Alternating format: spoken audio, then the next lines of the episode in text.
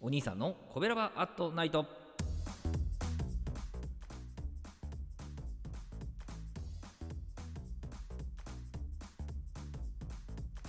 はい皆さんこんばんは。コベラバラジオ部のお兄さんでございます。コベラバラジオ部とは神戸が好きで音声配信が好きな神戸ラバが集まる大人の部活動。そのコベラバラジオ部の活動として配信しているのがコベラバアットナイトでございます。毎日20時55分から5分間各曜日の担当パーソナリティがさまざまな切り口で神戸の魅力を発信しております。水曜日は私お兄さんがグルメで神戸の魅力を発信しております。ということで、えー、今日はですねうどんでございます。はい。えー、メリケンパーク行くときにね、えー、寄れるとこなんですけど、まあ、メリケンパークの北側、えー、港元町駅という駅があるんですけど、そこからね、徒歩1分ぐらい、えー、蔵うどんさんのご紹介でございます。えー、今年でね、10年目を迎えるお店なんですけども、まあ、途中で改装もあってね、えー、なので、まあ、綺麗な店内で、えー、カウンター6席と、それからテーブル席が422で10席ありましたね。はい。えー、開店から10分後ぐらいにね、入店したんですけれども、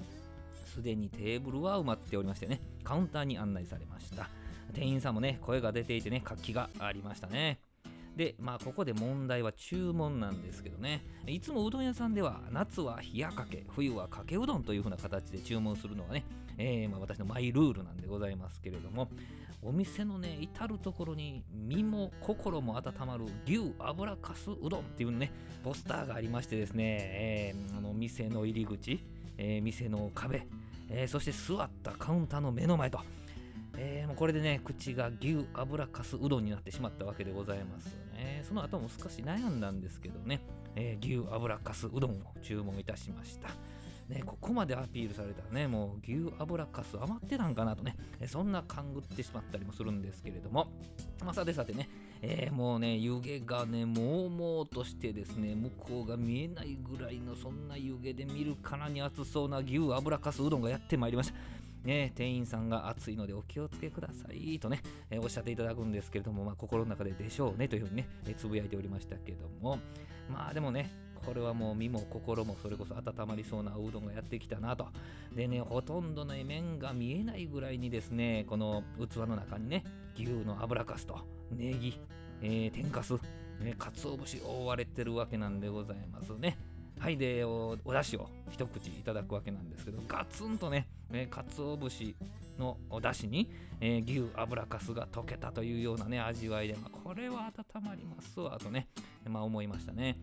で麺をねえー、ちょっとリフトして、えー、すするわけなんですけど、程よいコシでね、まあ、表面はツルツルとして、えー、ボディがね、しっかりしたこの出汁も絡んで、まあ美味しい。で、またネギの風味もよう効いてるんですよ。で、まあ牛油かすをこうつまんでね、いただきましたけど、まあ香ばしくてね、まあとろっとこう口の中で溶けて、まあ当然美味しくいただいたわけです。まあ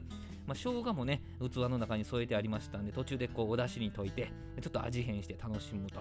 本当に美味しくてね、まあこのお店のポスターに乗っかってよかったなと、心から思いました。でこちらのお店ね、お出汁はね、化学調味料、砂糖を使用せず作っていますと、えー、書いてあってね、また麺もね、え、小麦から打ち方からと、まあ、非常にこだわりをね、え、感じるお店でございました。今度はね、釜揚げうどんも食べてみたいなと思いましたけど、他にもね、あの釜玉にこうバターを入れた釜バターも気になりましたね。まあこれ醤油かけて食べるんですけど、まあ、バター風味のね、バター風味でバター醤油味のね、うどんってまこれも美味しいに決まってますよね。はい。まあ、さて、えー、こちら、クラうどんさんの営業時間は11時30分から麺がなくなるまでというね、かっこいい、えー、表記がされてました、えー、定休日の設定はなくてですね、お支払いは PayPay や D 払いが使えましたね。はい、本日はですね、メリケンパークに行った時には立ち寄ってほしいうどん屋さん、クラうどんをご紹介させていただきました。ちなみに、クラうどんではなくて、クラウうどんでクラうどんさんでございますので、よろしくお願いいたします。明日20時55分からのコベラバットナイトは木曜日担当の赤星さんです。神戸を歌い倒す赤星さんの配信をぜひお聴きください。コベラバットナイト水曜日のお相手はお兄さんでございました。どうもありがとうございました。この番組は褒める文化を推進するトロフィーの毛利マークの提供でお送りしました。